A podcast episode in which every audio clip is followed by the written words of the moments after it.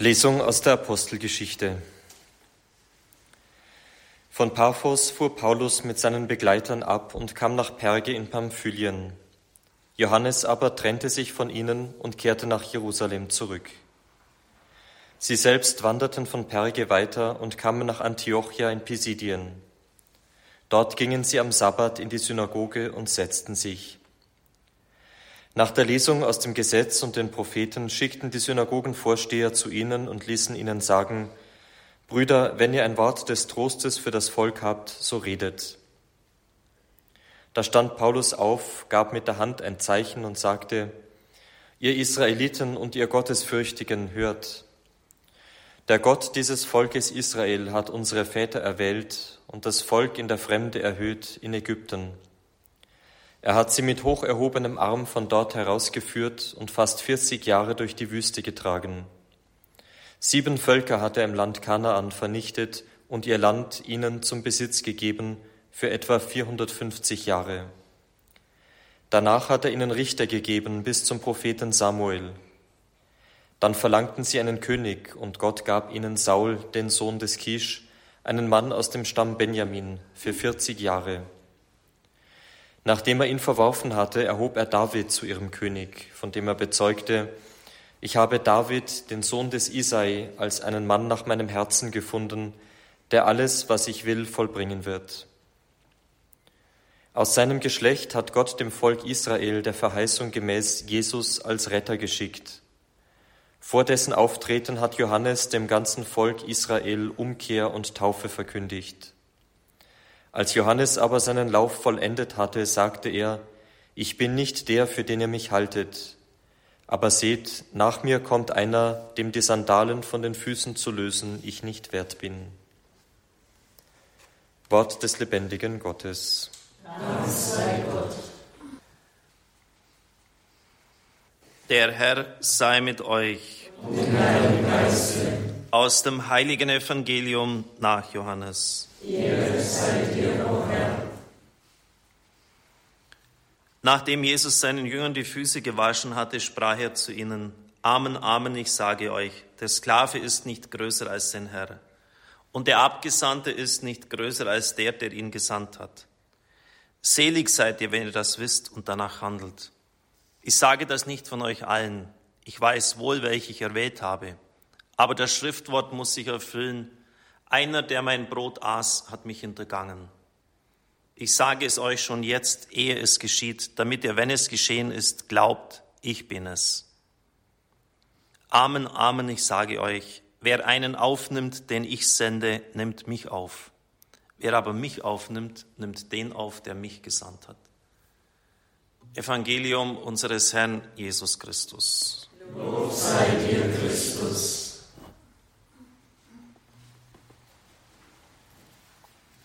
Liebe Gemeinde, liebe Brüder und Schwestern im Herrn, in einem ganz entscheidenden Augenblick der Heilsgeschichte, nämlich bei der Übergabe der Gebote am Horeb, sagt der Herr, eine Gestalt habt ihr nicht gesehen.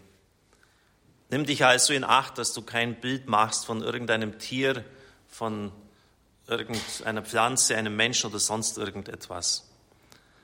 Damit soll wohl die Andersartigkeit Gottes, der nicht abgebildet werden kann, festgehalten werden, auch die Gefahr des Götzendienstes abgewehrt werden.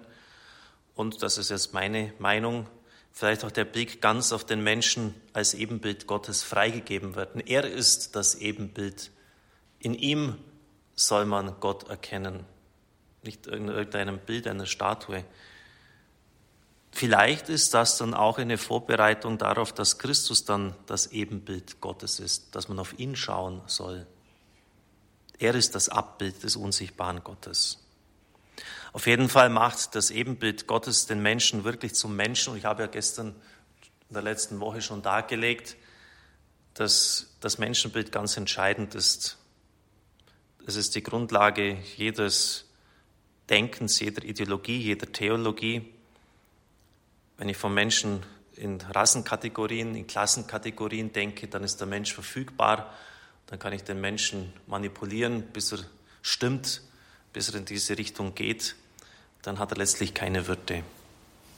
Die herrscherliche Sonderstellung des Menschen, wohl auch, dass er menschliches Leben weitergeben, zeugen kann, dass er Gott antworten kann und dass er unsterblich ist, seine Seele unsterblich ist, das dürfte wohl die Gott-Ebenbildlichkeit des Menschen ausmachen.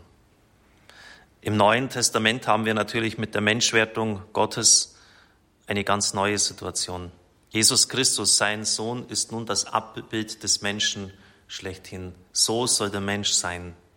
Er ist das Ebenbild des unsichtbaren Gottes, der Erstgeborene der ganzen Schöpfung, heißt es hymnusartig in Kolosser 1,15. Der Satz von Pontius Pilatus, als Christus vor ihm steht, hat man ecce homo, seht den Menschen. In der spirituellen Theologie immer in einer viel tieferen Weise gesehen, als es der ursprüngliche historische Kontext hergab. Ecce homo, seht den Menschen, den Menschen schlechthin. Das Bild des Menschen. Alles ist auf Jesus Christus hingerichtet. Ein Theologe hat das, was in, 1, Kolosser, Kolosser 1,15 zu lesen ist, so kommentiert mit knappen, kurzen Worten.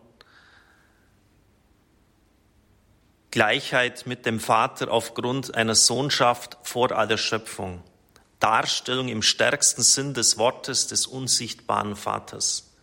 Kosmische Souveränität des Herrn welche der sichtbaren und unsichtbaren Welt ihren Stempel aufprägt.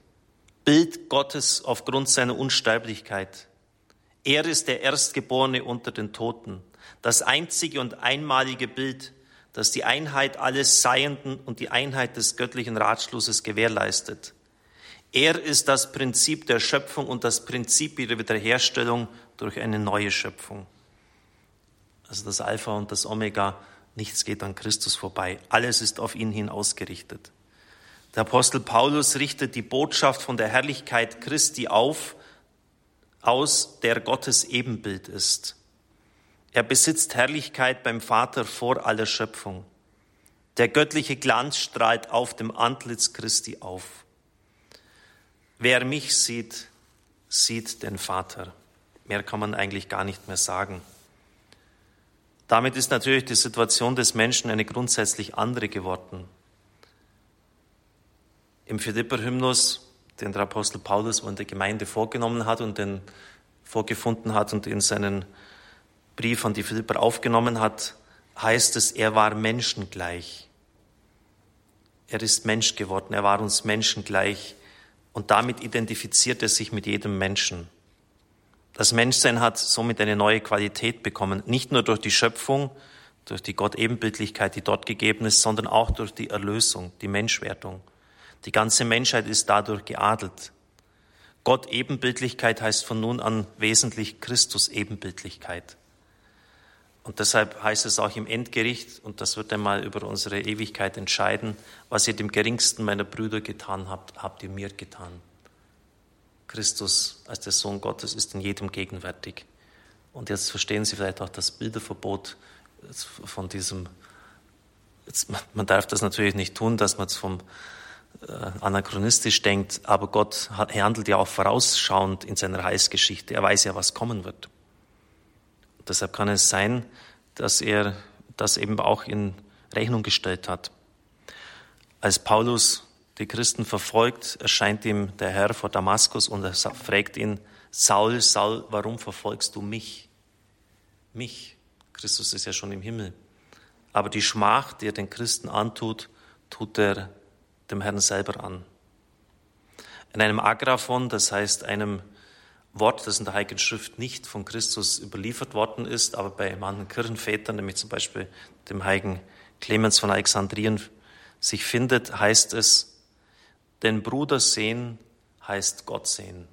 Also das soll ein Wort sein, das Christus überliefert hat, aber nicht in die Heilige Schrift aufgenommen worden ist. Da gibt es etliche dieser Worte, die eine große Glaubwürdigkeit haben. Denn Bruder sehen heißt Gott sehen. Von daher ist es natürlich Aufgabe des Menschen, in Christus umgewandelt zu werden, in einem dynamischen Prozess seinem Bild gleichgestaltet zu werden. In Römer 8, 29 lesen wir, alle, die er im Voraus erkannt hat, hat er auch im Voraus dazu bestimmt, an Wesen und Gestalt seines Sohnes teilzuhaben. an Wesen und Gestalt seines Sohnes teilzuhaben. Mose musste bei der Erscheinung des Herrn auf dem Horeb sein Antlitz verhüllen und der Glanz hat dann aber im Laufe der Zeit abgenommen. Paulus schreibt dazu, wir alle spiegeln mit enthülltem Antlitz die Herrlichkeit des Herrn wider und werden in sein eigenes Bild verwandelt von Herrlichkeit zu Herrlichkeit durch den Geist des Herrn. Das ist eine unglaubliche Aussage. Wir alle, das heißt, das, was Vorrecht des Mose war, gilt jetzt für jeden Einzelnen. Das Antlitz des Mose war verhüllt, unseres ist enthüllt, schreibt er. Wir alle spiegeln mit enthülltem Antlitz die Herrlichkeit des Herrn wider. Die Herrlichkeit, die sich auf dem Antlitz des Mose wiedergespielt hat, war vorübergehend. Bei uns ist sie nicht nur bleibend, sondern es ist ein Crescendo vorgesehen. Wir werden in sein eigenes Bild verwandelt, von Herrlichkeit zu Herrlichkeit. Jeder, der ein bisschen Erfahrung hat auf dem Gebiet der Spiritualität des geistlichen Lebens, weiß, dass es hier keinen Stillstand gibt, sondern dass die Erkenntnis und die Gemeinschaft mit Jesus Christus immer mehr wächst, wenn es richtig läuft. Stillstand würde hier in diesem Sinn wirklich bedeuten Rückschritt. Es geht um einen dynamischen Wachstumsprozess, immer mehr in die Fülle Christi hineinzuwachsen, in die Länge, Breite, Höhe und Tiefe der Liebe des Herrn immer mehr hineingezogen zu werden. Sie sehen das etwa beim seligen Johannes Paul II. Der, der Mann ist, hat eine immer größere Ausstrahlungskraft gehabt, je älter und schwächer er geworden ist. Er hat Christus immer mehr dargestellt. Das heißt, Schöpfung also die Gott-Ebenbildlichkeit, auf die wir hin von Anfang an geschaffen worden sind, zielt hin auf Teilhabe an Gott, auf Einigung, auf Gemeinschaft, letztlich auf den Himmel, auf die Herrlichkeit beim Vater, die wir dort einmal haben werden. Dann erst kommt das, was angelegt ist bei uns ans Ziel. Liebe Brüder und Schwestern im Herrn, es kommt noch ein ganz entscheidender Aspekt hinzu. Wenn Sie Hebräer 1, 2 lesen, dann begegnen Sie zunächst einmal den Formulierungen, die wir schon im Kolosserbrief gehört haben. Der, welcher der Sohn ist, heißt es dort, ist Abbild Gottes, Abstrahl seiner Herrlichkeit, Abdruck seines Wesens. Der Hebräerbrief hebt in dieser Ebenbildlichkeit aber nicht bloß die Sohnschaft hervor, sondern zugleich die herrscherliche Stellung Christi, die nun neu und tiefer gedeutet wird, nämlich als eine priesterliche Würde. Im ganzen Hebräerbrief geht es um das Priestertum Jesu Christi. Herrschaft als Priestertum und Heilsdienst. Dieser Heilsdienst zeigt sich darin, dass Christus die Erlösten seinem Vater zuführt. Besonders im zweiten Kapitel des Hebräerbriefes wird das deutlich. Und das ist damit ein für die christliche Existenz ganz wichtiger Text. Hier wird nämlich die Gott-Ebenbildlichkeit Christi und des Menschen als priesterliche Würde und als priesterlicher Dienst gedeutet. Das bedeutet, unsere Gott-Ebenbildlichkeit als Berufung mit Christus, die Erlösten, dem Vater zuzuführen. Hier ist also herrscherlicher Auftrag im tiefsten Sinn von Dienst beschrieben. Es wird nämlich Psalm 8 zitiert. Du hast den Menschen nur wenig geringer gemacht als Gott, hast ihn mit Herrlichkeit und Ehre gekrönt. Also das, was wir schon mal gesehen haben. Und das wird jetzt dann in diese Erlösung hineingestellt, in der Lösungskontext. Unser Auftrag als Teilhabe an der priesterlichen Würde Christi besteht darin, die Erlösten dem Vater zuzuführen. Und da merken Sie spätestens jetzt, dass das eine ganz dynamische Sache ist und dass das unser Auftrag als Christ ist. Da kommt man vielleicht nicht unbedingt gleich von vornherein drauf, dass Gott Ebenbildlichkeit darin besteht, dass wir die Erlösten dem Vater zuführen sollen. Das ist die Aufgabe von Radio Horeb. Da brauche ich mir jetzt nichts verkünsteln, um hier die Brücke zu schlagen sondern wir verwirklichen unsere Gott-Ebenbildlichkeit, unsere Christus-Nachfolge dadurch, dass wir Menschen zum Herrn führen. Und das war von Anfang an die Definition des Radios, wenn ich gefragt worden bin, ja, wozu gibt es dieses Radio? Da habe ich immer gesagt, Menschen zu Christus führen, Menschen für den Herrn und sein Reich zu gewinnen. Liebe Brüder und Schwestern im Herrn, ich freue mich, dass diese Überlegungen zur Gott-Ebenbildlichkeit des Menschen uns wirklich in die Tiefe der Aussagen der Heiligen Schrift hineinführen. Wir haben sie deshalb jetzt angestellt, weil wir ausgegangen sind von dem Turiner Grabtuch. Dort ist ein Mensch zu sehen. Ein Mensch, von dem wir glauben, dass er nicht nur Mensch ist, sondern auch Gottes Sohn. Es ist das Antlitz Christi, sein Ebenbild, das Ebenbild Gottes. Und Sie wissen alle, jetzt nach Grund auch dessen, was ich Ihnen dargelegt habe, dass sie eine enorm reiche Theologie entfaltet hat, um dieses Ebenbild, um dieses Abbild, das in Jesus Christus uns geschenkt worden ist und das hier gleichsam seinen materiellen Niederschlag gefunden hat. Natürlich geht es jetzt ja nicht nur um das Konkrete dieses Tuches, aber Christentum ist immer konkret. Es hat ja auch mit, mit Menschwertung zu tun. Und wir sehen diesen, den geistlichen Gehalt dahinter, dass es eben nicht nur das Bild irgendeines Menschen ist, sondern das Bild des Gottessohnes. Gott Ebenbildlichkeit als priesterliche Würde und mit Christus die Erlösten, die vom Herrn berufenen, die Getauften, die Menschen, die guten Willens sind, die offen sind, dem Vater zuzuführen. Das ist unsere Aufgabe, unser Privileg und unsere Verpflichtung. Amen.